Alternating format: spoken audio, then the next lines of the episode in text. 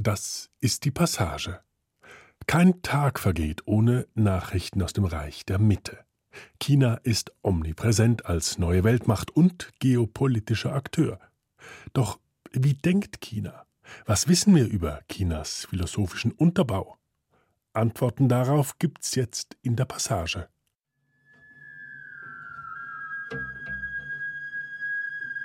Wenn man China aus einer westlichen Perspektive betrachtet, ist es wirklich schwer zu verstehen.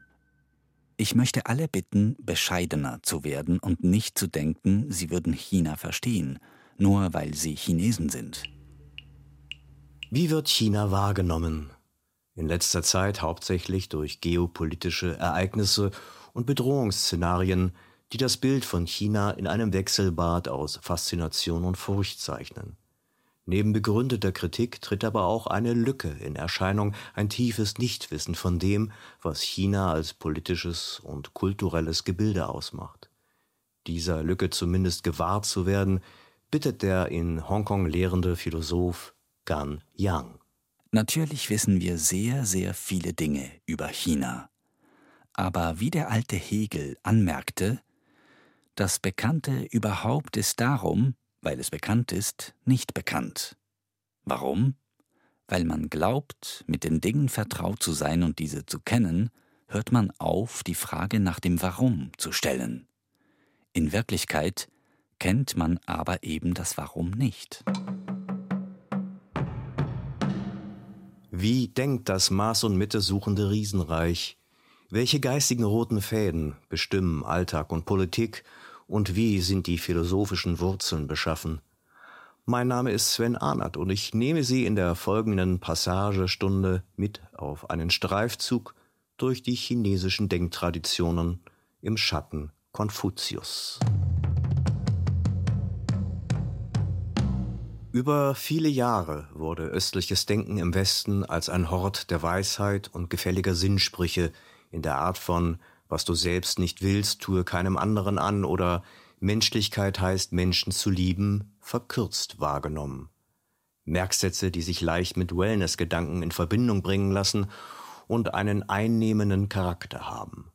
Für den Westen waren Chinas Denktraditionen lange Zeit keine Herausforderung oder wurden zumindest so nicht wahrgenommen allenfalls vielleicht als Inspiration, wenn man an die Bedeutung des Maoismus im Westen der 60er und 70er Jahre denkt, der Zeit der Studentenproteste in den USA und Europa. Kurz, der Westen hörte nicht zu, aber China tat dies und rezipierte westliches Denken, um das Land zu modernisieren.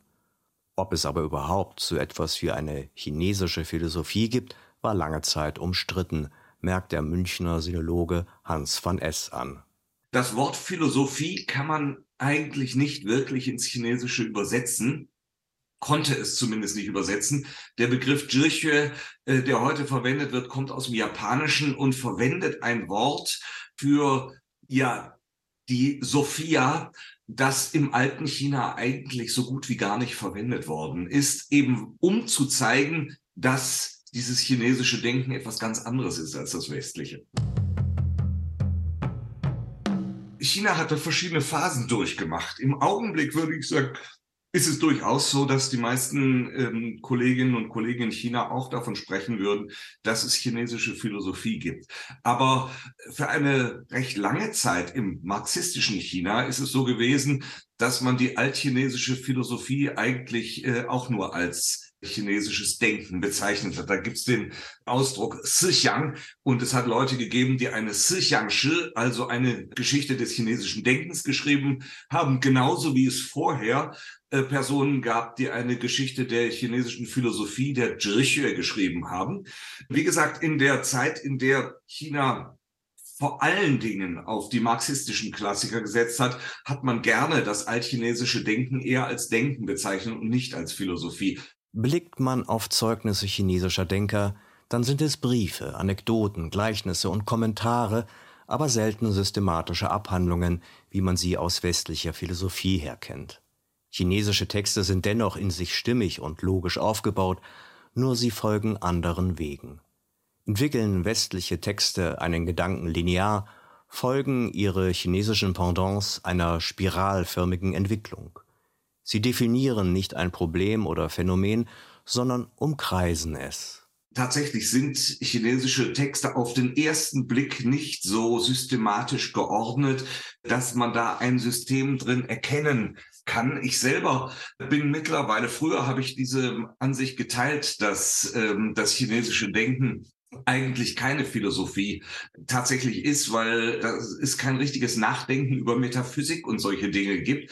Aber ich sehe das heute etwas anders und ich glaube, dass erstens äh, chinesische Texte tatsächlich systematisch auch geordnet sind und dass bisher viel zu selten darauf geachtet worden ist, dass äh, diese Texte einen Aufbau haben, dass man sie nicht als Steinbruch verwenden darf. Oder man kann das auch tun, aber man sollte auch erkennen, dass diese Texte in sich stimmig sind und äh, logisch aufgebaut sind und dass man dann durchaus erkennen kann, dass diese Denker gewisse Systeme hatten. Das schwierige Verhältnis zwischen China und dem Westen, hauptsächlich vertreten durch europäische und amerikanische Denkschulen, hat über Jahrzehnte das Bild von chinesischer Geistesgeschichte geprägt und unter Umständen sogar verfälscht, erläutert Hans van S ich glaube, dieses Weghören des Westens, das hat auch ein bisschen damit zu tun, dass es gar nicht so leicht war zuzuhören, in der richtigen Form zuzuhören. Es ist möglich, dass es umgekehrt in China besser gelaufen ist, dass also so die Klassiker Marx und Hegel besser übersetzt sind als umgekehrt die chinesischen Klassiker in die, in die westlichen Sprachen. Und das liegt aber natürlich auch an Machtverhältnissen, dass man das Gefühl hatte, viel stärker darauf angewiesen zu sein, das zu lesen, als das bei uns der Fall gewesen ist. Na gut, also chinesische Denker, das ist ganz nett. Sie haben es selber zitiert, Weisheit des Ostens, so also Sprüche und so. Ganz schön, wenn man es kennt, aber man kann auch ohne das auskommen. In China gab es natürlich einen ganz anderen Gedankengang. Da dachte man sich, dieser Westen, der ist sehr weit voran vor uns. Heute redet man ja so nicht mehr von wegen Entwicklungsland oder äh, Rückstand und solche Geschichten, aber das war die Perzeption für lange Zeit und deswegen hat man sich sehr viel Mühe gegeben. Das hat übrigens auch nicht so gut geklappt. Zunächst in den 50er Jahren die ersten Übersetzungen, die wurden ja auch auf der Basis von englischen oder russischen Übersetzungen gemacht und erst jetzt langsam gibt's genug Leute, die sich wirklich damit befassen können und das richtig anständig machen. Ein wichtiger Schlüssel für das Verständnis darüber, wie China denkt, ist die Auseinandersetzung mit den Grundströmungen chinesischer Geistesgeschichte, dem Konfuzianismus und Daoismus. Hans van S. hat viel zum Thema publiziert und kürzlich eine Neuübersetzung der Gespräche des Konfuzius neu ins Deutsche übertragen. Ich würde sagen, ein altchinesischer Gegensatz, äh, der gerne immer wieder auf den Gegensatz zwischen Konfuzianismus und Daoismus angewendet wird, ist, der Daoismus ist rund und der Konfuzianismus ist eckig. Der Daoismus fügt sich ein, passt sich an wie das Wasser an den Flusslauf. Der Konfuzianismus hat Ecken und Kanten und zeigt diese auch an manchen Stellen. Und beides kann wichtig sein. Es gibt im Zhuangzi einen wichtigen Satz, der heute sehr gerne für, äh, als konfuzianisch zitiert wird von Leuten, die das nicht genau wissen, dass es aus dem äh, Zhuangzi kommt. Der heißt, ein Mensch muss innen ein Weiser sein und das ist das Runde, was man in sich drin haben muss. Und außen muss er ein König sein und da muss er auch seine Ecken und Kanten haben. Das ist aber natürlich eine Sache, die dann in späterer Zeit so zusammengekommen ist, die aber ein chinesisches Ideal ausmacht, wie ein Mensch eigentlich sein sollte.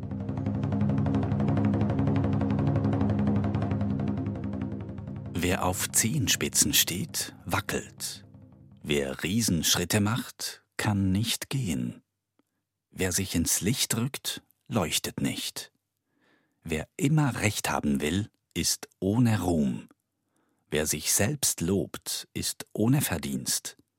Wer sich selber rühmt, hat keine Dauer.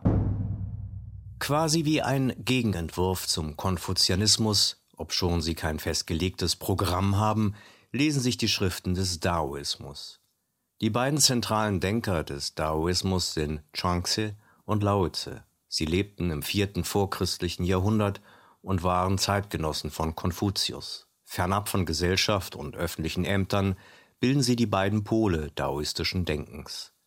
Während Chuangzi beinahe anekdotisch und humorvoll das Nichthandeln beleuchtet, ist Lao Tses Buch Dao De Jing ein dunkler, poetischer Weltentwurf.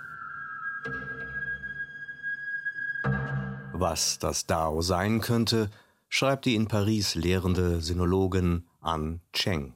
Die verschiedenen Denkrichtungen des alten China wollen keine abgeschlossenen Systeme anbieten, die innewohnende vitale Möglichkeiten ersticken könnten, sondern ein Dao. Dieses Wort ist ein häufig verwendeter Begriff der antiken Literatur, welcher Straße und im weiteren Sinn Methode, Vorgehensweise bedeutet. Es geht dabei weniger darum, das Ziel zu erreichen, als vielmehr darum, gehen zu können.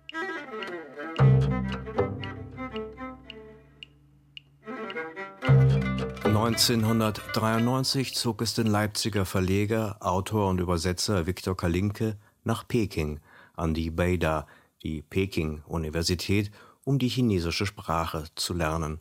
Dort befasste er sich zunächst mit klassischen Sagen, Märchen und Legenden. Es war sein Einstieg in die klassische chinesische Literatur. Im Reisegepäck hatte er das Dao De Jing von Lao Tse, einem der Schlüsseltexte der chinesischen Geistesgeschichte. Von diesem so wirkmächtigen Buch existierten unzählige deutsche Übertragungen, eine verschiedener als die andere. Warum? Mit diesem Fragezeichen kehrte der nun chinesisch kundige Autor nach Deutschland zurück und erarbeitete eine Neuübersetzung des Dao De Jing, die er in seinem Leipziger Literaturverlag veröffentlicht hat. Ja, es gab äh, damals vielleicht etwa 50 Übersetzungen in die deutsche Sprache von diesem Text. Es ist wahrscheinlich der nach der Bibel am häufigsten übersetzte Text in der Weltliteratur. Und eigentlich hatte ich keine Motivation, den nochmal neu zu übersetzen. ich dachte, das reicht.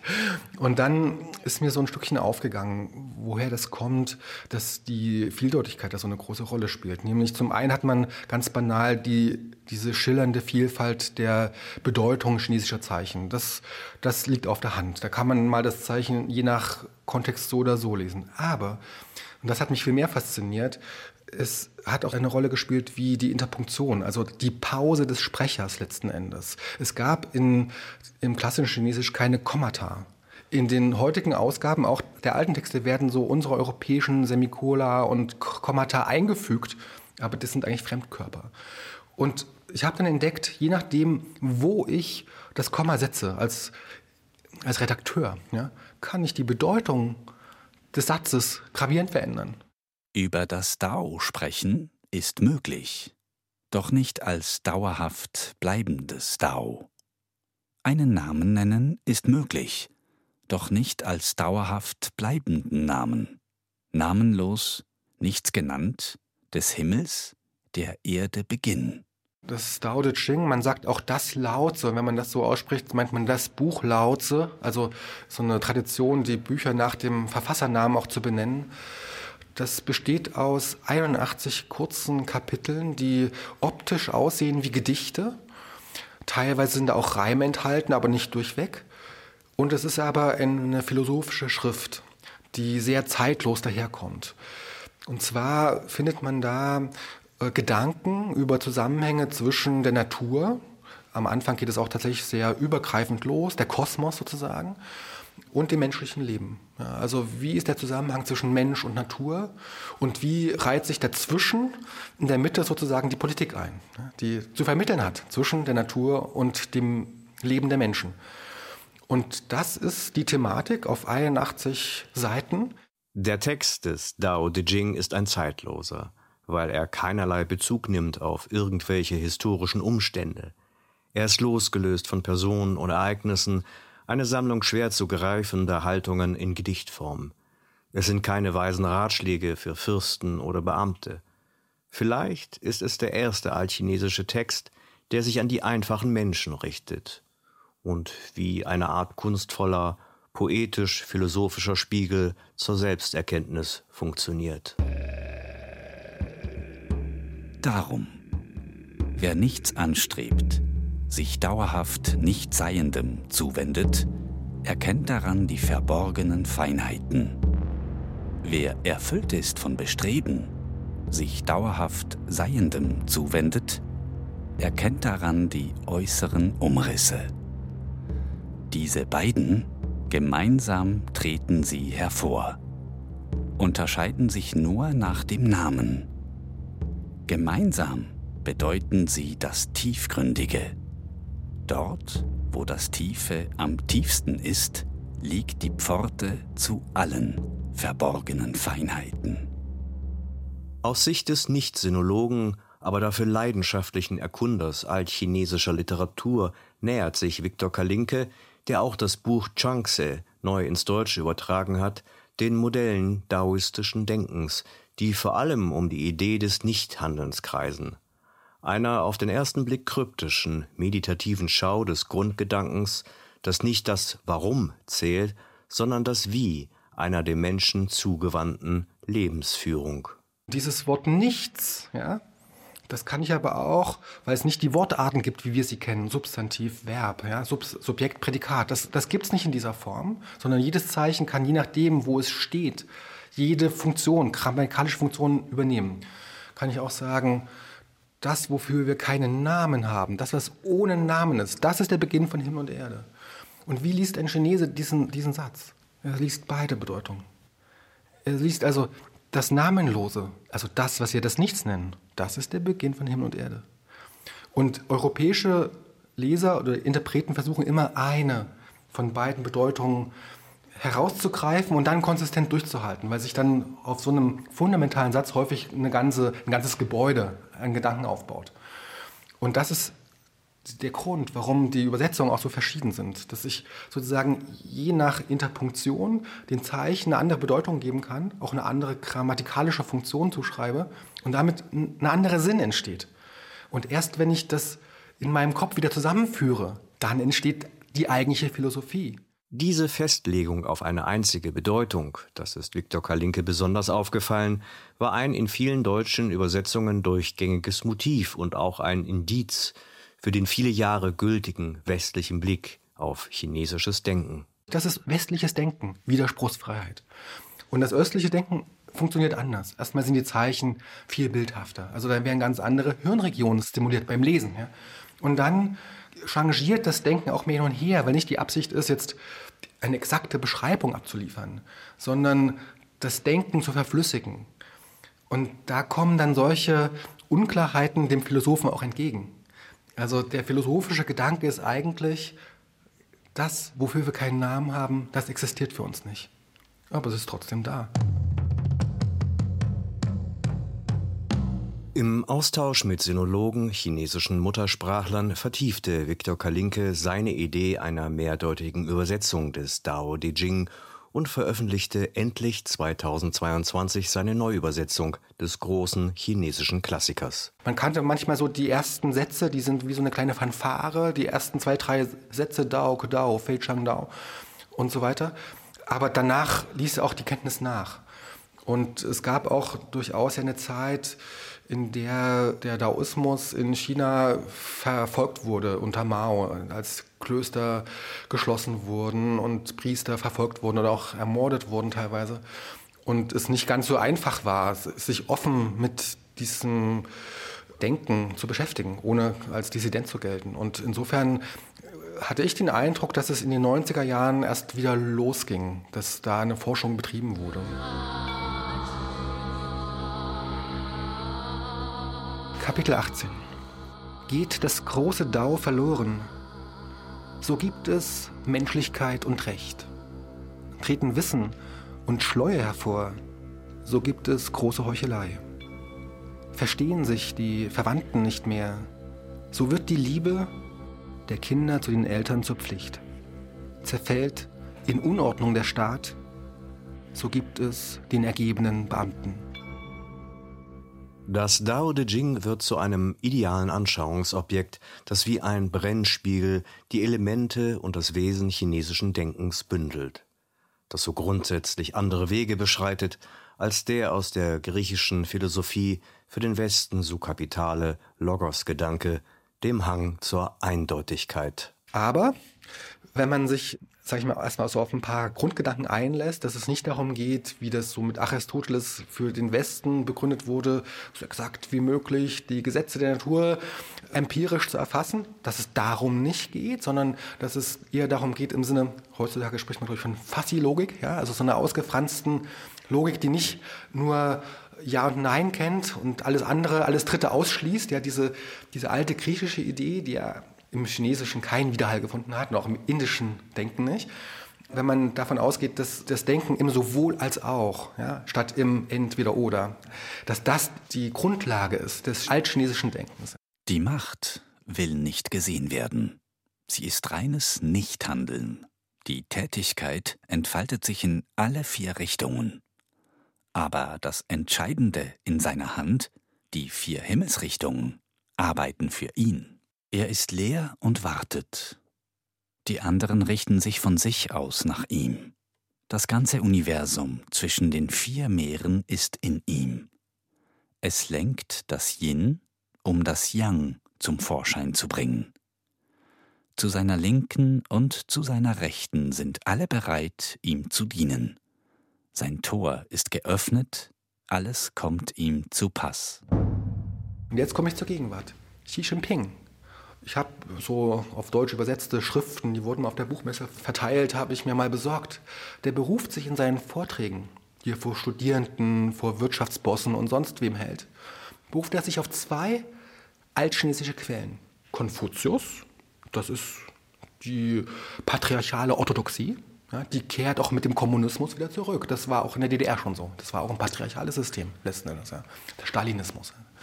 Und da ist, ne, wir haben die Renaissance der Konfuzius-Institute, der Geburtsort von Konfuzius wird wieder als Wallfahrtsort touristisch entwickelt und, und bejubelt und so weiter. Auch die konfuzianische Moral und Ethik mit klaren Abstufungen zwischen den Hierarchien wird gut geheißen. Ja? Das, das stabilisiert die Herrschaft. Das hat sie in China 2000 Jahre lang gemacht. Auf diese Idee kommen auch die Kommunisten oder die, die sich noch Kommunisten nennen. Wie könnten die Einsichten und Modelle altchinesischen Denkens Chinas Politik der letzten Jahrzehnte erklären helfen? Ein schwieriges Unterfangen, aber es lohnt der Blick in ein von scheinbaren Widersprüchen geprägtes politisches Denken. Der in Taiwan lebende und lehrende Philosoph Fabian Heubel hat sich intensiv damit beschäftigt, auch vor dem Hintergrund des Taiwan-Konfliktes, dem Jahrzehnte währenden Streit zwischen der Volksrepublik China und der Republik China.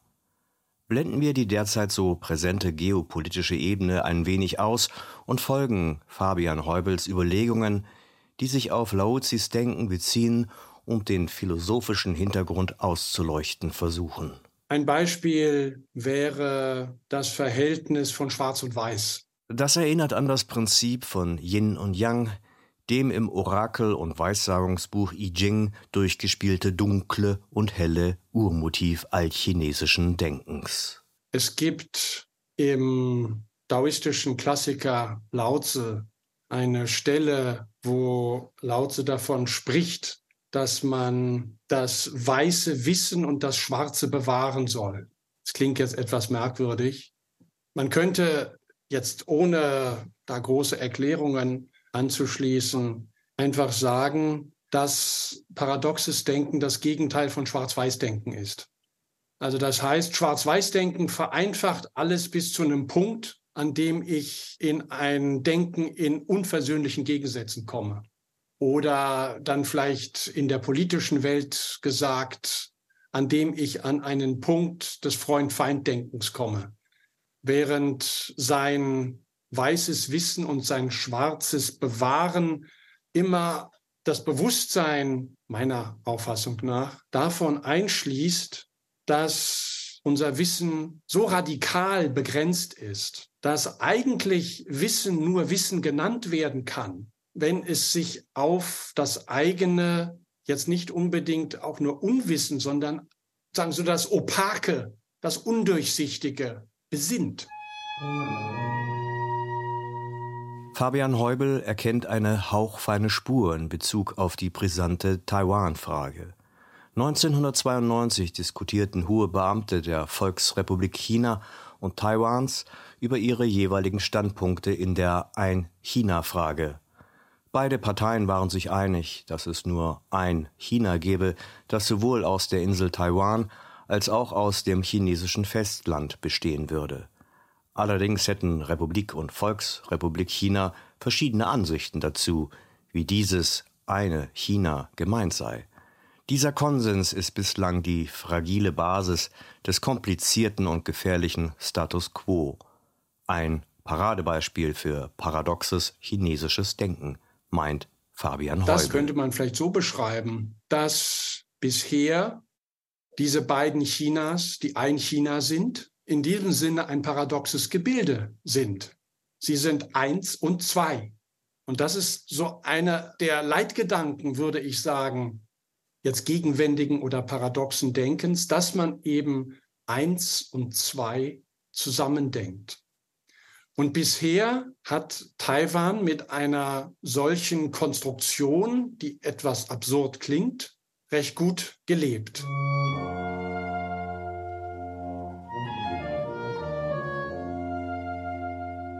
Es scheint alles nur leere Luft gewesen zu sein. Aber wenn man eben genauer hinsieht, dann ist eine unglaublich komplexe Austauschstätigkeit auf mehr oder weniger allen Bereichen des Lebens, von der Reise bis hin eben zur akademischen Zusammenarbeit, ökonomischen Zusammenarbeit und so weiter, darauf aufgebaut worden.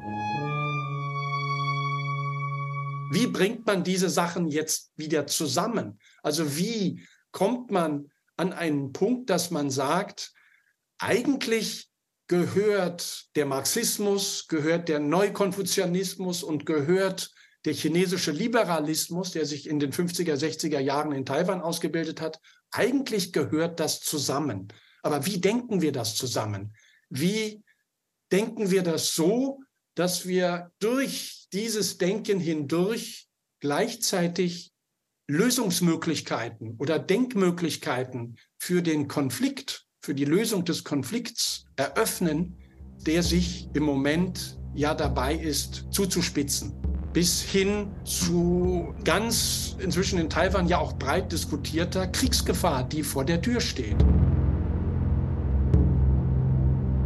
Vor der Tür steht auch die teilweise Wiederbelebung des Konfuzianismus in Partei, Gesellschaft und akademischem Leben.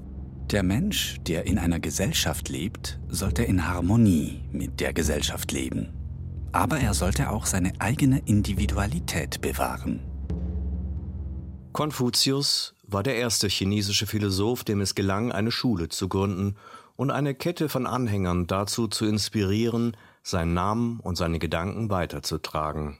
Dass Konfuzius einer der wenigen chinesischen Namen ist, die in unserer Allgemeinbildung Eingang gefunden haben, und dass er wie Buddha, Sokrates, Christus oder Marx eine Gestalt der Weltkultur geworden ist, liegt daran, dass sich mit ihm etwas Entscheidendes ereignet hat.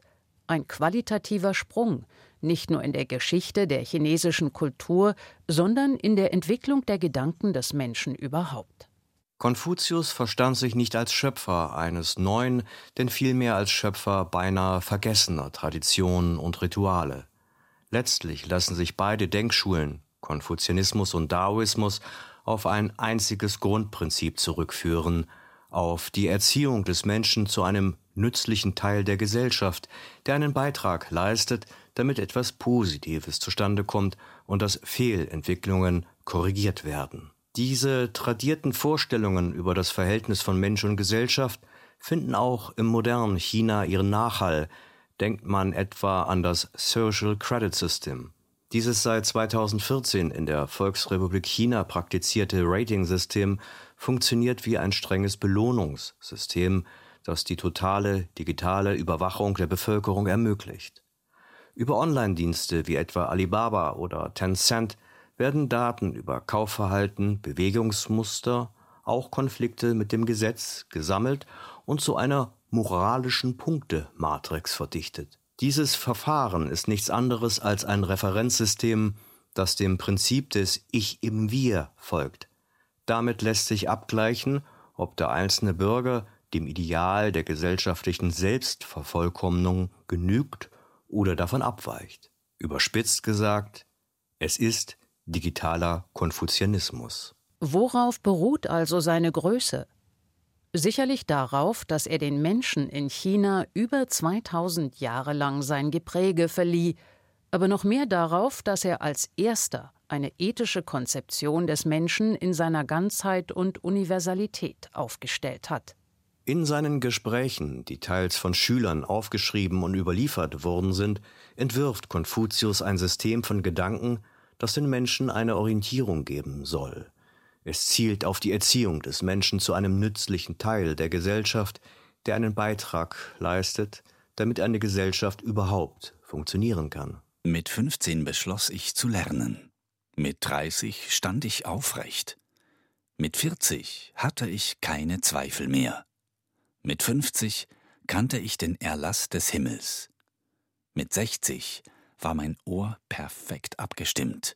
Mit 70 tat ich, wonach mir das Herz stand, ohne dabei eine Regel zu übertreten. Chaos oder Aufruhr ist das Schlimmste, was es geben kann. Und äh, die Ordnung ist ganz wichtig. Die, ich glaube, die Renaissance der alten chinesischen Lehren, vor allen Dingen derjenigen des Konfuzius, haben sehr viel damit zu tun, dass äh, man durchaus darin ein gewisses demokratisches Element sieht. Äh, jeder kann seinen Beitrag leisten, er sollte das aber in der richtigen Form tun, also nicht irgendwie Aufruhr stiften, sondern äh, man darf durchaus Kritik üben, sollte das aber in der richtigen Art und Weise tun, in loyaler Form und sollte versuchen, dass dem Gemeinwesen eine Richtung zu geben, die eben für die Mehrzahl und die ganz große Mehrzahl der Menschen positiv ist. Zwischen 1966 und 1976 durchlief die chinesische Gesellschaft unter Führung des Vorsitzenden Mao Zedong eine dramatische Zeit. Die Kulturrevolution, eine chaotische, von Gewalt, Mord und Angst geprägte Zeit, eine Umwertung sämtlicher Werte stellte die Welt auf den Kopf. Es war der Versuch, 3000 Jahre chinesische Kulturgeschichte auszuradieren bzw. sämtliche Spuren traditioneller Werte zu tilgen. Die Schriftstellerin Wei Chang erzählt in ihrem Roman Eine Mango für Mao mit den Augen eines Schulmädchens, wie das normale Leben in einem totalitären Staat aussah. Ein Alltag, der trotz aller politischen Monstrositäten von Traditionen, Ritualen und, wenn auch versteckt, immer wieder davon erzählt, dass chinesisches Leben voller Paradoxien und Ambivalenzen war und ist.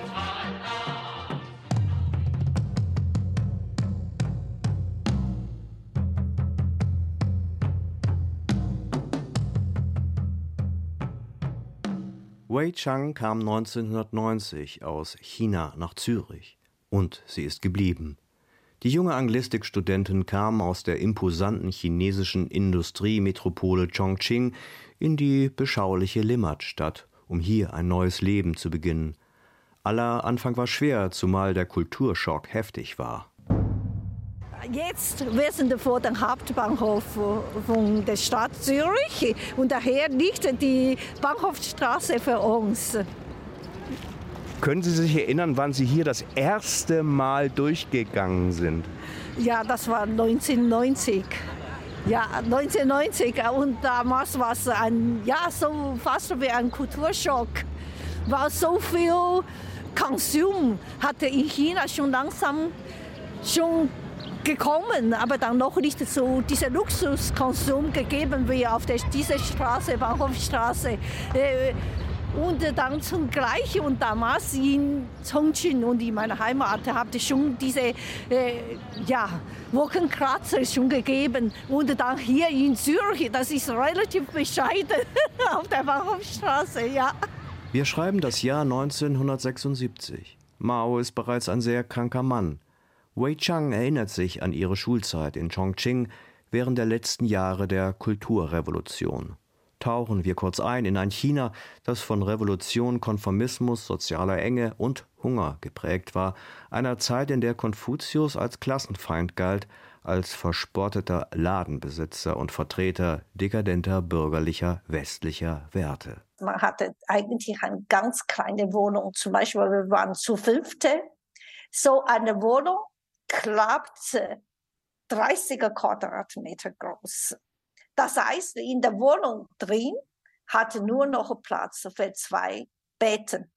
Ein großes Bett oder ein kleines Bett und in der Mitte einen Tisch oder einen Schreibtisch. Ja, Mao war sehr präsent. Man hatte damals ein Porträt von Mao an der Wand. Und dann dieses Porträt, so wie fast wie eine religiöse im Westen, so man hatte auch vor dem Altar so ein Porträt gehängt. In ihrem Roman Eine Mango für Mao verarbeitet Wei Chang poetisch, humorvoll und auch mit schmerzlicher Melancholie die Jahre unter Mao, die ganz im Zeichen von politischem Drill, Gleichmacherei und wirtschaftlicher Expansion standen. Wei Chang ist nun Sino-Schweizerin, die kulturell zwischen allen Stühlen sitzt und sich damit sehr wohlfühlt. Als poetische Dolmetscherin zwischen den Welten überbrückt sie Gegensätze mit einer impulsiven Mischung aus Humor und Ernst. Im Roman Eine Mango für Mao erinnert sie sich an die Schrecken, aber auch an ein absurdes Detail dieser Zeit. Eine Mango wurde zur Reliquie, zu einem propagandistischen Kultgegenstand. Ich war überaus beeindruckt von der exotischen Frucht, vor allem die außergewöhnliche Größe faszinierte mich. Klar, dachte ich, dass der Vorsitzende Mao sie den Arbeitern weiterschenkte, so eine Riesenfrucht würde er ja niemals alleine verzehren können.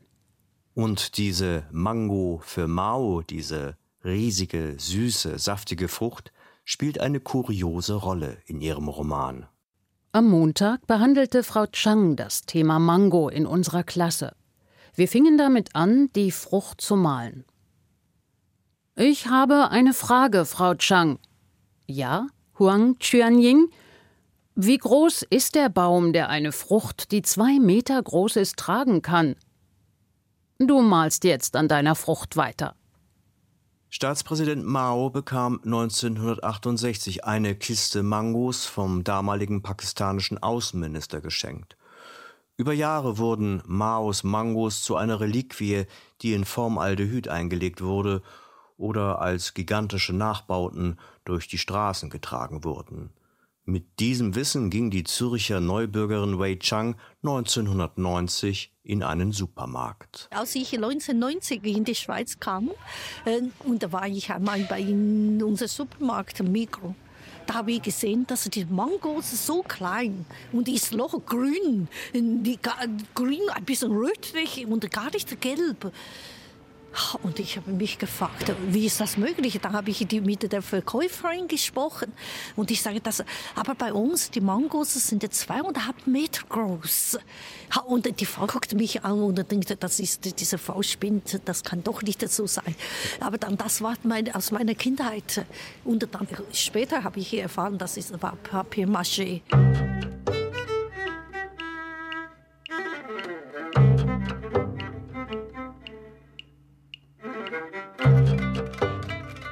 Verlassen wir nun die Kulturrevolution, die in China immer noch ein Tabu ist und über die am besten nicht gesprochen wird, und kommen zurück zu Chinas Denktradition. Seit den 80er Jahren gibt es ja eine Renaissance der alten chinesischen Lehren in China und auch einen Stolz darauf. Und äh, seitdem würde ich sagen, ist die Mehrzahl doch eher auch der Auffassung, dass dies auch eine philosophische Tradition ist und dass man die genauso kennen sollte als Philosoph, wie man die Werke von Marx, Hegel und Kant kennen sollte. Der Meister sprach, Gestalte Regierung mit deiner Persönlichkeit, so wie das Nordgestirn an seinem Platz weilt und die zahlreichen Sterne warten ihm auf. Allerdings denke ich, dass die chinesischen Lehren insgesamt eigentlich anders ins Volk eingehen. Und äh, das ist nur äh, so zu erklären, dass also die einzelnen Sprüche Kondensierungen von größeren äh, Weisheiten sind, die in größeren Kontexten stehen und die häufig in Lehrgeschichten erzählt werden. Also auch Dingen, die man sich leicht merken kann. Es sind äh, kurze Anekdoten, die eine bestimmte moralische zumeist Aussage haben. Und diese Aussage, die wird dann äh, in ganz kurzen Sätzen bei Konfuzius oder anderen Denkern eben zusammengeschrumpft, so dass man sie leicht memorieren kann. Im Altertum war es so. Wer das Licht der Tugend im ganzen Universum leuchten lassen wollte, begann damit, sein Land in Ordnung zu bringen. Ich habe hier an der LMU München einmal eine große Veranstaltung gehabt. Da kam eine Professorin, die populäre Bücher über Konfuzius geschrieben hat, eine Professorin aus Peking und hatte den größten Hörsaal organisiert, den ich bekommen konnte. Der war bis äh, auf den letzten Platz besetzt und sie hat eigentlich die Veranstaltung gemacht wie eine äh, Rocksängerin, indem sie so den Anfang eines Satzes von Konfuzius in den Raum geworfen hat und dann hat das der ganze Hörsaal die folgenden Sätze rezitiert. Und äh, das ging also wunderbar, einschließlich des Generalkonsuls aus München, der hat da auch mitgemacht. Und man sah, das sind Dinge, die hat man schon auf der Schule gelernt und das funktioniert ganz prima. Wer sein Land in Ordnung bringen wollte, begann damit, seine Familie in Ordnung zu bringen. Wer seine Familie in Ordnung bringen wollte, begann damit, sich selbst zu vervollkommnen.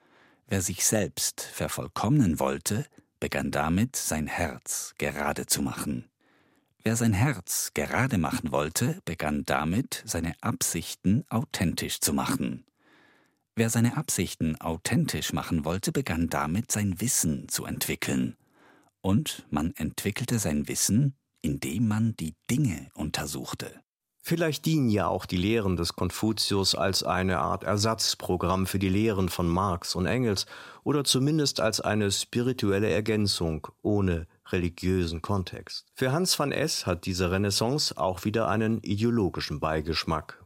Dieses Menschenbild, das ist etwas, was ganz stark in den Köpfen der Chinesen verankert ist und was man auch in Texten findet, die die kommunistische Partei für ihre Kader vorschreibt.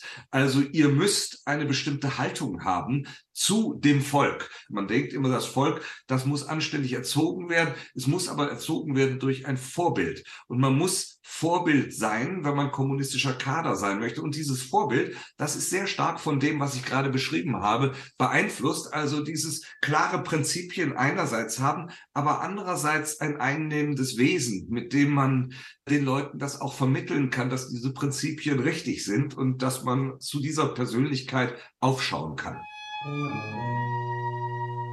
Schon in den ersten Jahren seiner Amtszeit hat es Staatspräsident Xi Jinping nicht versäumt, bei zahlreichen Gelegenheiten an das konfuzianische Erbe zu erinnern, das als sittlich-moralische Leitschnur für das neue China dienen soll. Meinte er das wirklich so? Viele einsichtige Menschen in der Welt glauben, dass Chinas hervorragende traditionelle Kultur, einschließlich des Konfuzianismus, wichtige Erkenntnisse enthält und Probleme lösen kann, mit denen die heutige Menschheit konfrontiert ist. Dazu gehören beispielsweise die Ideen, dass der Taoismus der Natur folgt. Himmel und Menschheit stellen eine Einheit dar, und die Ideen über die Harmonie zwischen Mensch und Natur betrachten die ganze Welt als eine Gemeinschaft. Wenn es diesen Eindruck mal gegeben hat, dann hat ihn Xi Jinping korrigiert. Ich bin 2014 auf der großen, alle fünf Jahre stattfindenden Tagung der Internationalen Konfuzianismusgesellschaft in Peking gewesen und ist Xi Jinping höchstpersönlich aufgetreten. Er war da zwei Jahre gerade im Amt und die Konfuzianer Chinas haben sich sehr gefreut, dass also äh, zum ersten Mal tatsächlich äh, die Nummer eins der Parteiführung da aufgetreten ist und auch der Staatsführung und äh, damit dem Ganzen den Anstrich gegeben hat, dass äh, dies nun also tatsächlich die wichtigste Sache ist, die es in China gibt, in intellektueller Hinsicht. Aber das hat Xi ganz schnell korrigiert. Und die Betonung des Marxismus, Leninismus unter seiner Ägide, die ist also ganz klipp und klar konfuzianische Lehren dienen eher als ein Appendix dazu und als ein Mittel, wie man den Marxismus, Leninismus für viele Menschen akzeptabler machen kann, die vielleicht den nicht so richtig verstehen, denn ähm, Marx und Lenin, Engels und solche Autoren zu lesen, ist nicht so leicht für Chinesen. Diese, die Form des Denkens ist eine völlig andere. Und darum, glaube ich, sind die traditionellen Lehren so beliebt, weil man sie intuitiv als Chinese einfach viel leichter verstehen kann als unsere großen deutschen Denker. Eine andere Sollbruchstelle in der chinesischen Geschichte ist nicht auf das Jahr 1949. mit der Gründung der Volksrepublik China gesetzt, sondern mit dem Jahr 1911, erklärt Raphael Suter.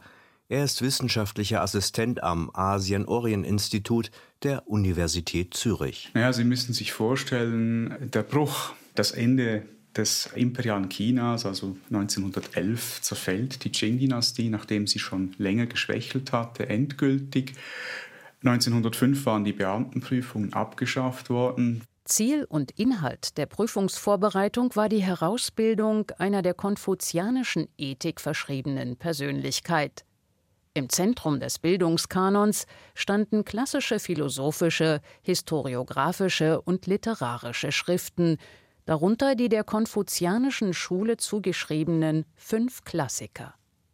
All diese Schriften mussten auswendig gelernt werden, insgesamt über 600.000 chinesische Zeichen. Mit dem Beamtenstatus waren Privilegien verbunden, wie etwa Steuerbefreiung auf drei Generationen, sodass sich hier eine enge Symbiose entwickelte zwischen einer landbesitzenden Elite, steuerbefreit, hochgebildet, bewandert in diesen erwähnten konfuzianischen Klassikern und einer großen Bevölkerungsmehrheit, also China war, blieb ländlich geprägt. Es gibt nicht diese Stadtentwicklung, wie wir sie, also nicht die gleiche Dynamik, wie man sie kennt aus dem Hochmittelalter hier in, in Europa. Damit ist über Jahrhunderte eigentlich der Konfuzianismus, das sind diese Klassiker, zum Inbegriff geworden einer sehr, ja eben eines sehr elitären Kulturverständnisses. Und dies kombiniert mit den sozialen Realitäten in der Republikzeit, also eine verarmte Masse der Landbevölkerung und einige wenige Profiteure der Modernisierung, also ist sicher ein Element, was eben diese disruptive Natur auch erklärt. Die Modernisierung war ein Schock, eine kulturelle Zäsur, die sich über die Jahre der Chinesischen Republik bis hin zur Gründung der Volksrepublik China im Jahr 1949 ausgewirkt hat. Einstweilen verschwanden die Klassiker des konfuzianischen Denkens und wichen aus Sicht der Partei dem marxistischen Denkgebäude. Nun scheint in Rückbesinnung auf Traditionswerte wie Ordnung, Gehorsam und beständiges Lernen der Konfuzianismus als nützliches Instrument der nationalen Identitätsstiftung in das offizielle Denken zurückgekehrt zu sein. Seit einigen Jahren gibt es auch eine offiziell anerkannte konfuzianische Kirche, in der einige ihrer Vertreter wie Jiang Qing sich angeboten haben, bei den Parteimächtigen ein konfuzianisches Programm für die Elitenbildung bereitzustellen. Das blieb aber eine Randerscheinung und ist durch Xi Jinpings Rückbesinnung auf den Marxismus hinfällig geworden.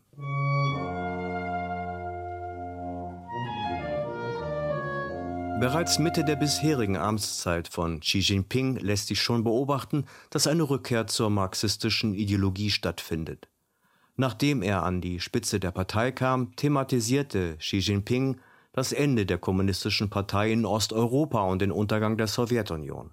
Er befürchtete, dass diese ökonomischen Entwicklungen, wie sie in China ab den 90er Jahren stattgefunden haben und die auf Konsum und Wohlstand ausgerichtet waren, die Autorität der Partei früher oder später unterminieren würden. Er hat damit auch äh, ein Ende gesetzt oder zumindest ein vorläufiges Ende, wie es scheint, Bestrebungen, die vor allem in den Nullerjahren sehr verbreitet waren. Es gibt eine ganze Reihe in China von äh, Professoren, sind es häufig, die versucht haben, eine konfuzianische Zivilgesellschaft aufzubauen in den Nullerjahren. Seit 2017 oder 2018 gibt es auch eine offiziell anerkannte konfuzianische Kirche, in der diese Leute dann sitzen. Und einige dieser Vertreter haben sich dann auch anerboten bei den Mächtigen, quasi ein alternatives Programm für die Elitenbildung bereitzustellen mit dem Konfuzianismus. Das war relativ explizit,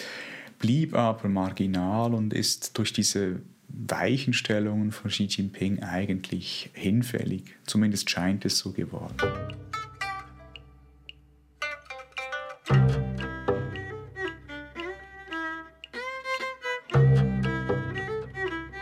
Spätestens seit Ende des 19. Jahrhunderts ist China keine Welt mehr für sich und blickt Richtung Westen. Das 20. Jahrhundert brachte eine Reihe von starken, gewaltsamen Umwälzungen, die das Land in ein Dilemma geführt haben. Der Wunsch nach Modernisierung birgt die Gefahr der Entfremdung von den eigenen kulturellen Wurzeln und den möglichen Verlust kultureller Identität. Welche Rolle spielt die Tradition, die 3000 Jahre während der Evolution mannigfaltiger Denkweisen und Lebensformen? So wie der Westen seine eigene Verankerung im griechischen Logozentrismus immer wieder in Frage gestellt hat, wird möglicherweise die chinesische Art und Weise, den Mensch und Gesellschaft zu denken, einer Revision unterzogen werden müssen. Was bleibt, ist der kritische Dialog und die Infragestellung von Gewissheiten und Dogmen oder sogar der Versuch, chinesisches Denken auf eine globale Ebene zu heben, wie es der Philosoph Zhao Tingyang in seiner Schrift Alles unter dem Himmel einfordert. Das Buch ist im Westen mit großer Skepsis rezipiert worden. Es wird als Versuch angesehen, altchinesisches Denken für eine gegenwärtige Weltpolitik zu nutzen. Bei vielen Chinesen fällt der Grundtenor indes auf fruchtbaren Boden, dass man auf altchinesische Maximen zurückgreifen könne, um eine konfuzianisch geordnete Welt zu denken, die eine friedliche globale Koexistenz zwischen Ost und West ermöglicht, wie es Zhao Tingyang dringlich formuliert hat. Die Globalisierung bringt nicht nur Veränderung in politischer Hinsicht mit sich, sondern Veränderung im Existenzmodus der Welt. Bei der Vorausschau auf die zukünftige Welt benötigen wir eine ihr entsprechende Daseinsordnung. Eine Ordnung, welche die Inklusion der Welt realisiert. Das ist es, was ich als das System des Alles unter einem Himmel bezeichne. Ist das vermessen? Vielleicht. Es ist jedoch mehr denn je nötig und aufhellend, abseits der geopolitischen Beunruhigungen, die von China ausgehen, den Blick zurück auf Chinas verästelte Denktraditionen zu werfen. Sie erzählen auch von einem Denken in Widersprüchen und anderen politischen Zeiträumen. Es gilt das sowohl als auch und nicht das westliche entweder oder. Das erklärt nicht alles, aber mehr als nichts.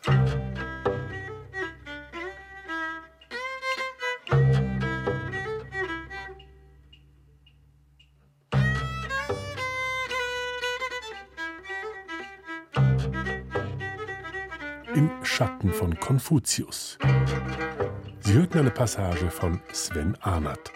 Es sprachen Sabine Trelow, Lück Müller und der Autor. Redaktion SRF Audio.